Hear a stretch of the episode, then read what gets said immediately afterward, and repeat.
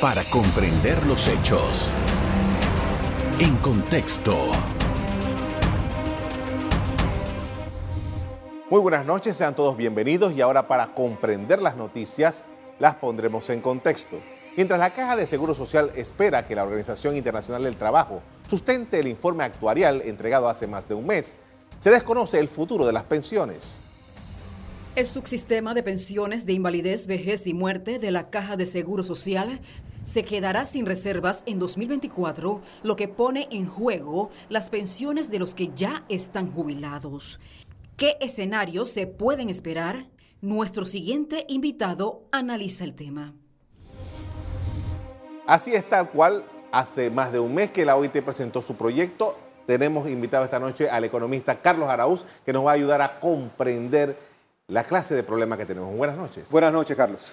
Gracias por aceptar nuestra invitación. Teníamos pendiente esta conversación porque se dio el, informe, mucha gente lo vio, 182 páginas con temas que muchos ya los, lo conocían de, de por medio. Pero ha pasado un mes y ¿qué ha pasado? Lamentablemente tenemos una situación que aparenta no ser de importancia para nuestros gobernantes cuando consideramos que es quizás la situación más importante que el actual gobierno debería enfrentar. Y por varias razones. Inevitablemente, el desfase que existe en el sistema definido, el de pensiones que hoy día existe, solo puede ser resuelto al 2024 con algún tipo de maniobra financiera. Quizás mover de la reserva del subsistema mixto hacia el definido o algún tipo de reforma que creo que genere acceso a los dineros que el Estado ya tiene. De una u otra manera implica aportes del Estado o sacrificio de todos los panameños y panameñas que estamos pensionados. Entonces, de una u otra manera, yo creo que no se le ha dado quizás la importancia o la relevancia. En el marco de lo que estamos discutiendo, ya no hay tiempo para más. Acciones son las que se imponen y el diálogo, que precisamente perseguía que llegáramos a un ambiente de diagnóstico, pues ahora tiene que es proponer. Ya, ya no hay más tiempo para la conversación, un tiempo de propuesta, de análisis y de voluntad para ejecutar la solución. Para poner en contexto, al año, ¿cuánto gasta la Caja de Seguro Social pagando pensiones? Estamos hablando de casi 900 mil cotizantes, un millón, estás hablando de casi 3 mil, 3.500 millones de dólares. O sea, que el Seguro Social para pagar a los que ya están jubilados, no estamos hablando de los que están todavía cotizando, a los que ya están jubilados necesita 3 mil millones de dólares por año. Porque lo aproximadamente. Que sucede, aproximadamente. Lo que sucede es que, como tenemos el desfase de nuevo de cómo se van pagando y tenemos esa dualidad en los sistemas, lamentablemente el dinero se acaba porque precisamente estamos envejeciendo, ¿no? estamos viviendo más tiempo por un lado, y por otro lado entonces las personas están siendo productivas más largo en sus vidas. El acceso a ese sistema definido ya no permite más entradas de personas y de cotizantes. Se quedó sin los aportes que los cotizantes estaban haciendo porque todos entramos a partir de cierta edad al sistema mixto. Entonces, lamentablemente, no es un tema tanto de matemática pura, es un tema actuarial como bien ha dicho la Junta Técnica Actuarial. De nuevo, las recomendaciones que se han hecho aquí en Panamá tienen mucho valor. Tienen que ver con la administración, la calidad de la tecnología, cómo estamos implementando las acciones precisamente para crear que las inversiones quizás creen otro tipo de rédito. Nada de eso se está atacando todavía y el tiempo sigue pasando, que es lo que más llama la atención. Ahora, eh, hay una caída de los ingresos. Sí. O sea, no solamente eh, está el problema de la reserva, sino que el, Seguro Social está recibiendo menos cotizaciones. Hay menos gente. ¿Eso qué le plantea al seguro? Sí. Primero, la pandemia fue nefasta. Estamos hablando de que el subsistema mixto de las, de las nuevas cotizaciones cayó un casi 12% de ingresos. Entonces, al no tener el número de cotizantes, recordemos otra cosa, la pandemia crea un millón de personas en el sector informal. En Panamá, un millón de personas no están cotizando, pero están a lo mejor devengando algún tipo de beneficio de la Caja de Seguro Social. Ese desfase hacia lo que amerita hacer es algún tipo de esfuerzo hacia la formalidad para que las, las cotizaciones aumenten. Ese nivel de ingresos lamentablemente solo puede ser aportado por el Estado. Y el Estado, como sabemos, tiene una situación de finanzas públicas compleja, donde el déficit sigue creciendo y donde solo quizás la deuda o algún tipo de reforma fiscal permite crear que, eh, los ingresos necesarios para que se aporten a la Caja de Seguro Social. Es mucho más allá que solo el programa de invalidez, vejez y muerte. Es modernización, es tecnología, es cómo se manejan las inversiones y eventualmente lo que se apuesta o se debería ver es hacia la descentralización del sistema, hacia un sistema a lo mejor de cuentas individuales que permita los aportes, pero que permita la sostenibilidad. El sistema hoy día no es sostenible. Pero eso, eso que acabas de describir, que es una alternativa importante para el futuro, pero para pagar pensiones en el 2024 eso no va a ayudar mucho. No, no, para el 2024 lamentablemente solo hay espacio desde nuestro análisis, de nuestra perspectiva, para maniobras financieras internas. Y la maniobra financiera interna más lógica quizás es la de mover parte de la reserva que tiene el subsistema mixto hacia el subsistema de eh, beneficio definido para poder solventar quizás un par de años. Eso, con aporte del Estado, a lo mejor no lleva hasta el 2030, con suerte. De 2024 a 2030 es solo seis años. Lo que la Caja de Seguro Social amerita es una reforma integral. Con esto vamos a hacer una pausa para comercial. De regreso, seguimos hablando acerca de la situación del Seguro Social, particularmente el programa de invalidez, vejez y muerte. Ya regresamos. En breve seguimos viendo En Contexto, gracias a... Juntos podemos decirle, IS a la vida. Estamos de regreso con Carlos Araúz, que es economista. Estamos analizando la situación de la Caja de Seguro Social, particularmente el programa de Invalidez, Vejez y Muerte. Hay diferentes eh, propuestas que están sobre la mesa, la, Cámara de Comercio con el sector privado. Los trabajadores dicen, bueno, regresemos al sistema anterior eh, con el traspaso de los fondos. Hay el, sistema este de las tres, eh, los, tres pilares. los tres pilares. sobre la base de esto, hay que eh, hacer un cambio en la ley. Hay que hacer una reforma administrativa, lo que acabas de decir. Eh, pero mi pregunta vuelve sobre el, tema del año 2024. Sí, porque es que las reservas, de nuevo, estaban programadas desde la, desde la ley 51 eh, que fue promulgada en el año 2005. Sabíamos, quienes participamos incluso en esa mesa, sabíamos que esto tenía vida útil corta. 12 a 14 años máximo. Sabíamos que el sistema que se había creado necesitaba otro tipo de cambio mucho más integral y radical. El tiempo llegó. Las últimas tres administraciones optaron por quizás obviar el tema o no verlo como eh, urgente. Lamentablemente la situación que tenemos hoy día ya no da tiempo para una planificación adicional, porque las reservas al 2024, y lo ha confirmado la OIT. Yo creo que había algo de expectativa de que la OIT, la Organización Internacional del Trabajo, iba a decir algo diferente a lo que la Junta Actuarial había ya planificado o planteado. Al 2024, señores, la reserva se acaba.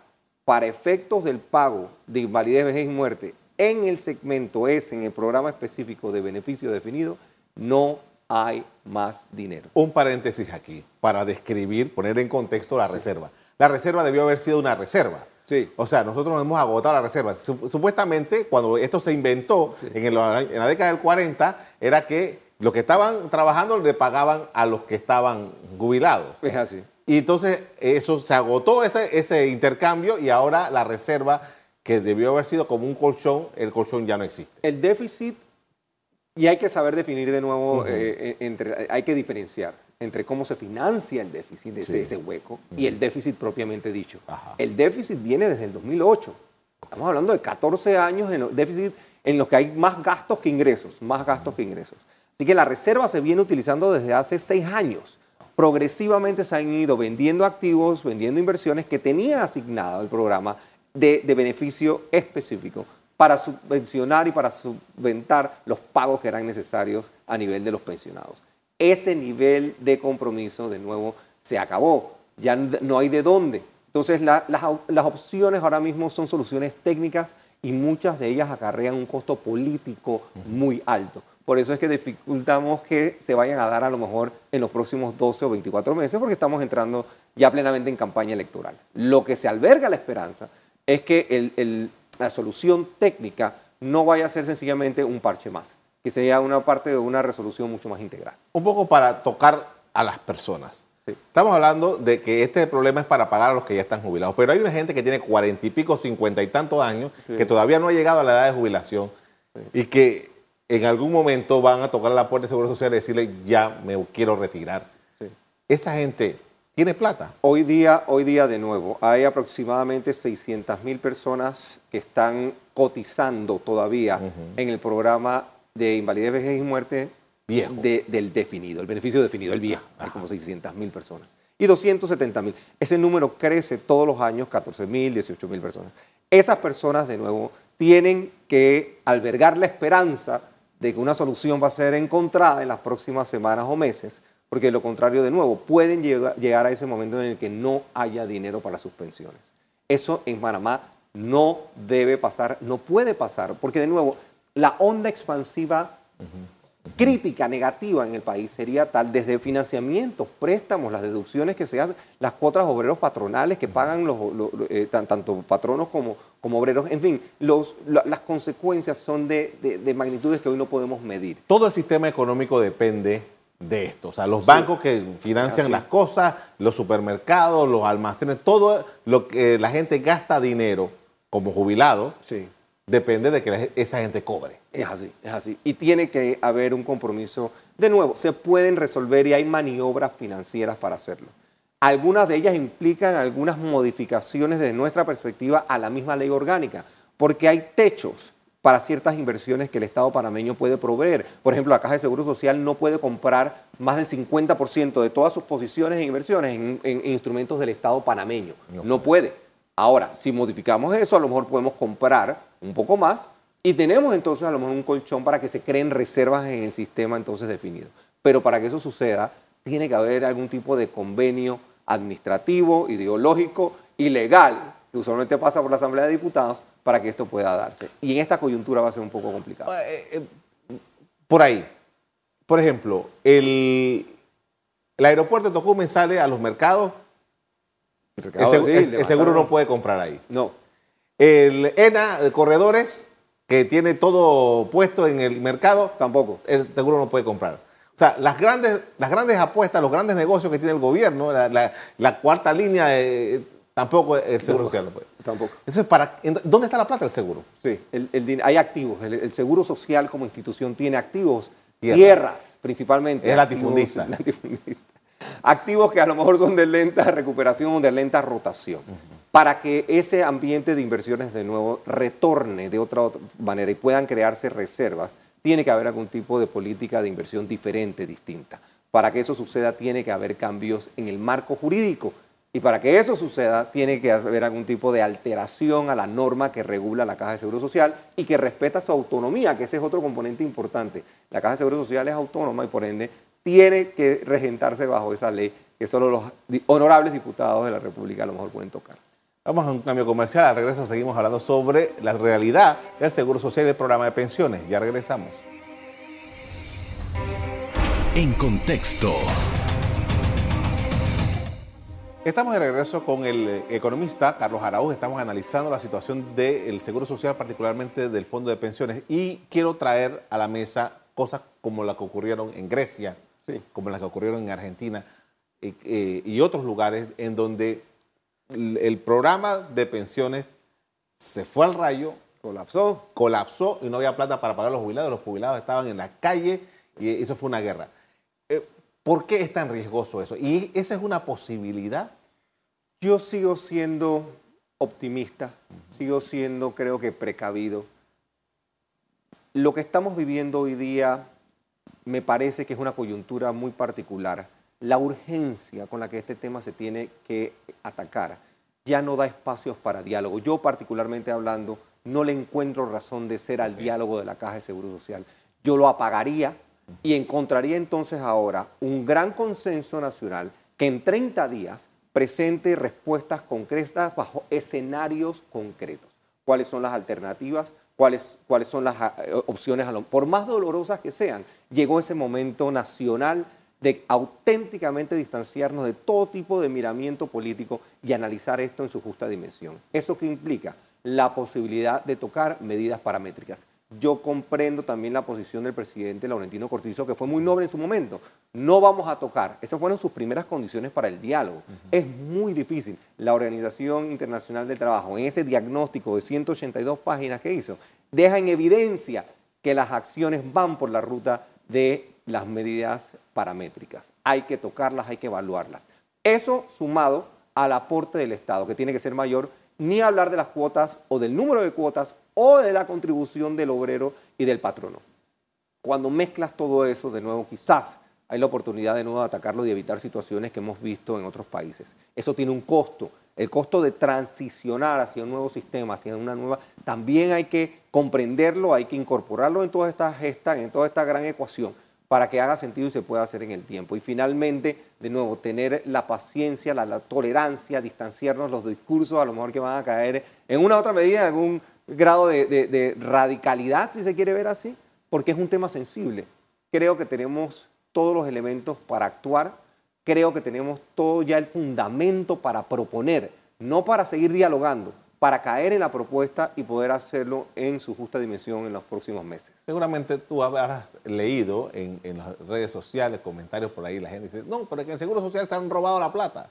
¿Y por qué yo voy a tener que poner más plata si se robaron la plata en el Seguro Social? Hay que buscar a los ladrones, y quitarle la plata a los ladrones. Ese es un discurso. Eso está ahí. La gente, hay mucha gente que piensa eso. Eh, cuando el presidente de la República dijo, bueno, yo voy a agarrar de la plata del, contrato del minero, que ojalá algún día salga, eh, una, cantidad para esa cantidad ayuda en algo a lo del seguro social. Sí, la, cantidad eh, es un aporte nominal, es, un gesto eh, de buena voluntad quizás, pero, pero está lejos de ser obviamente el paliativo de, de mediano y largo plazo que necesita. Recordemos que 2030 si se hacen las maniobras financieras que hemos conversado, 2040 como máximo, para el año 2050 estás hablando de un hueco de 7.500 millones de dólares, que es tres veces lo que el, Canal de Panamá nos da. Entonces yo, yo sí siento que eh, la credibilidad, de nuevo, la ausencia a lo mejor de confianza está jugando un papel importante en cómo ahora estamos afrontando esta situación. La credibilidad y la confianza no se ganan de la noche a la mañana. Vamos a tener que hacer un esfuerzo pues muy congruente, muy consono de compromisos de mediano y largo plazo para poder implementar las medidas que se necesitan para salvar la caja de seguro social, específicamente invalidez, vejez y muerte. Cómo se manejan los activos, quiénes están en la junta directiva, cómo se escoge el comité de inversión de la caja de seguro social. Es importante poner a nuestros talentos, a nuestra mejor gente allí, que incluso, de nuevo, no sé si atonoren, pero sí contribuyan y aporten de una forma sensata y honesta hacia el manejo de las finanzas y las inversiones para que rindan lo que tiene que rendir y no caer entonces tampoco en la especulación. Así que yo creo de nuevo que la confianza, la credibilidad que no se gana de la noche a la mañana va a jugar un papel importantísimo en cómo definamos las acciones de la próxima semana. El gobierno es dueño de un fondo, un fondo que eh, los empleados públicos, los empleados que están permanentemente en el, en el aparato del Estado, aportan y se maneja distinto y es paralelo al Caja de Seguro Social no recuerdo cómo se llama ese fondo. CIACAP. El CIACAP. E, e, eso aparentemente le está dando muy buenos eh, beneficios, rendimientos, perdón, a las personas que están aportando allí. Esa posibilidad, llevarla al Seguro Social, puede ser. Sí, claro. Eh, la, fórmula que aparentemente está funcionando en la región, en Latinoamérica principal, y creo que una de, de, las referencias más básicas, más sencillas es en Colombia, como han venido por 27 años prácticamente haciendo reformas cada dos años, pero por 27 años subsanando, creciendo y tratando de crear. Es, es la descentralización. Se apunta hacia el concepto de la cuenta individual, para que el ahorro sea ya sea el voluntario, el contributivo, que también hay un componente del Estado y también del empleador, o también el que pone pues, un límite eventualmente al número de cuotas. Hay pilares, que es la propuesta del Consejo Nacional de la Empresa Privada. O sea que sí es posible estructurar algo que se asemeje hacia CAP, pero va a tomar tiempo y esa transición tiene que ser muy ordenada y va a ser costosa y va a ser dolorosa y todo eso tiene que ser incluido en el paquete de nuevo de transición. Ojalá, de nuevo, que prevalezcan, yo creo, en esta coyuntura que prevalezca eh, eh, el, el interés porque el país salga adelante en una coyuntura muy compleja. La pandemia, reitero, fue nefasta, los ingresos de la Caja de Seguro Social no están allí, la informalidad, volcarnos realmente a una auténtica gestión de creación de empleo formal, que volvamos de una otra forma gradualmente a la formalidad, es vital también para que la Caja de Seguro Social siga adelante. Así que ojalá en un esquema de estrategia y de mezcla de acciones podamos actuar. Pero de nuevo, el diálogo per se, desde nuestra perspectiva, no tiene razón de ser. Ya no hay más nada que dialogar. Las cartas están totalmente volcadas y presentadas sobre la mesa. Es cuestión de proyectar, planificar y ejecutar. Ahora, esto que ha dicho la, la Caja de Seguro Social que en, términos como ejemplo de, de, la corte, que los abogados llevan y le escriben a, los magistrados, le dicen, yo quiero una aclaración de sentencia. Aquí se ha dado eh, por parte del Seguro Social una solicitud de aclaración del informe. Eh, Pero ¿no estamos para propuestas nuevas o, qué? Sí, yo, yo y, creo que muchas personas en Panamá le hemos dedicado bastante tiempo de nuevo. Los actuariales que tiene la Junta Técnica en este esquema grande de cosas, yo creo que quizás han sido los más golpeados y los más menospreciados. La Junta Técnica y los actuariales que tienen en el Seguro Social son profesionales de calibre internacional. Y hay que respetarles y hay que honrarles esa posición y esas propuestas que ellos han puesto sobre la mesa. La Organización Internacional del Trabajo ha tenido siempre su particular medida. Y yo creo que el reporte que han presentado tiene mucho, mucha razón de ser y contenido valioso en modernización. Por supuesto que hay que atacar la modernización, productividad, tecnología, plataforma, manejo de inversión. Hay, hay, hay llamados de atención potentes. Ahora bien, esos son diagnósticos, esas son situaciones muy, muy de, del, del ya y el de aquí. Lo que nosotros tenemos ahora en nuestras manos es qué pasa dentro de 12 meses, 18 meses y cómo generamos entonces ese sistema de reservas para que el país siga funcionando. La magnitud del problema yo creo que se está menospreciando y eso es lo que más me alarma, eso es lo que más me alerta y yo creo que de esta noche esa es una de las grandes conclusiones, la urgencia con la que esto tiene que atacarse ya llegó a la etapa pues suprema y tenemos que llegar a respuesta. Hay como tres o cuatro personajes que están eh, promoviéndose para ser candidatos a la presidencia. Este no es un tema que ellos están hablando, algunos, hay un par ahí que se lo están hablando, pero el, el tema es, las próximas elecciones el principal tema de la campaña va a ser el Seguro Social? Yo anticipo que va a ser el tema. Yo siento que el próximo presidente de la República va a tener sus manos, pero increíblemente llenas, con un gran dilema, porque es muy difícil llegar o pretender que solo la Caja de Seguro Social es un problema aislado. Esto es un problema del país que golpea el déficit del país, no necesariamente el de la Caja de Seguro Social, por más autónoma, por, por más solidaria que sea la caja. Esto tiene ribetes de nuevo de impacto fiscal en las finanzas públicas del Estado panameño. Y como tal, grado de inversión, que en la primera parte del 2024 va a ser duramente cuestionado, las calificadoras de riesgo de no encontrar soluciones a este tema de la Caja de Seguro Social, créanme que van a ser llamados de atención muy potentes. La deuda nos está costando más porque el mundo está en esa dirección de tasas más altas y para poder llenar esos huecos, el país necesita no solo de más deuda, necesita de una recaudación más honesta, más sensata y de estadistas que de una buena vez sientan de nuevo el dolor del panameño que no tiene medicina, que no tiene atención y que ahora está enfrentando la posibilidad de no tener su pensión todos los meses. Ahora, hay, además de todo este cóctel eh, delicioso, hay un tema. Dicen los organismos internacionales, bueno, el otro año vamos a tener recesión. Eh, y esto complica las posibilidades económicas. Panamá, eh, alguna gente dice, bueno, Panamá ha salido bien librado de los últimos golpes, pero no siempre nuestra suerte puede ser igual.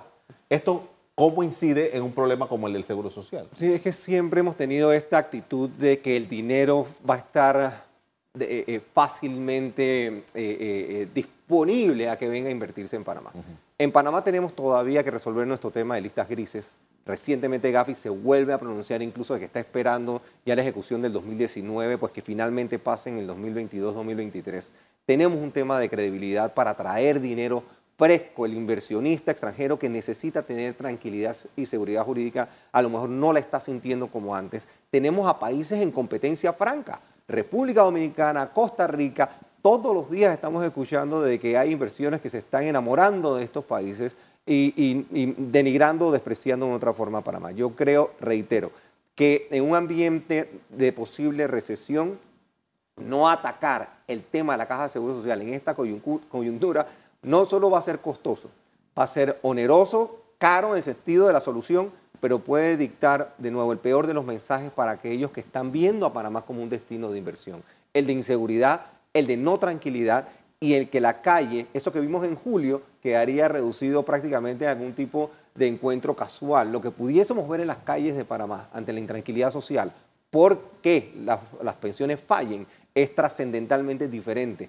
porque ahí entonces la desesperación de nuestros jubilados, de nuestros abuelos, es, es la que vamos a ver en la calle y no es el mismo color ni es el mismo sabor. Entonces yo sí siento que hay que atacarlo, siento que es parte de un esquema mucho más complejo, siento que las finanzas públicas se, se pudiesen ver afectadas severamente y que la calificación o el grado de inversión del país pudiese estar entredicho en la primera, como el primer regalo para el nuevo presidente de la República en el 2024. Agradezco por haber venido a hablar de este tema, muy amable. Gracias a ti, Carlos. A usted también quiero darles las gracias por haber puesto atención a lo que hemos venido a hablar esta noche. Como siempre, los invito a mantener la sintonía de EcoTV. Buenas noches. Para comprender los hechos. En contexto. Revive este programa entrando al canal 1 de BOD de Tigo.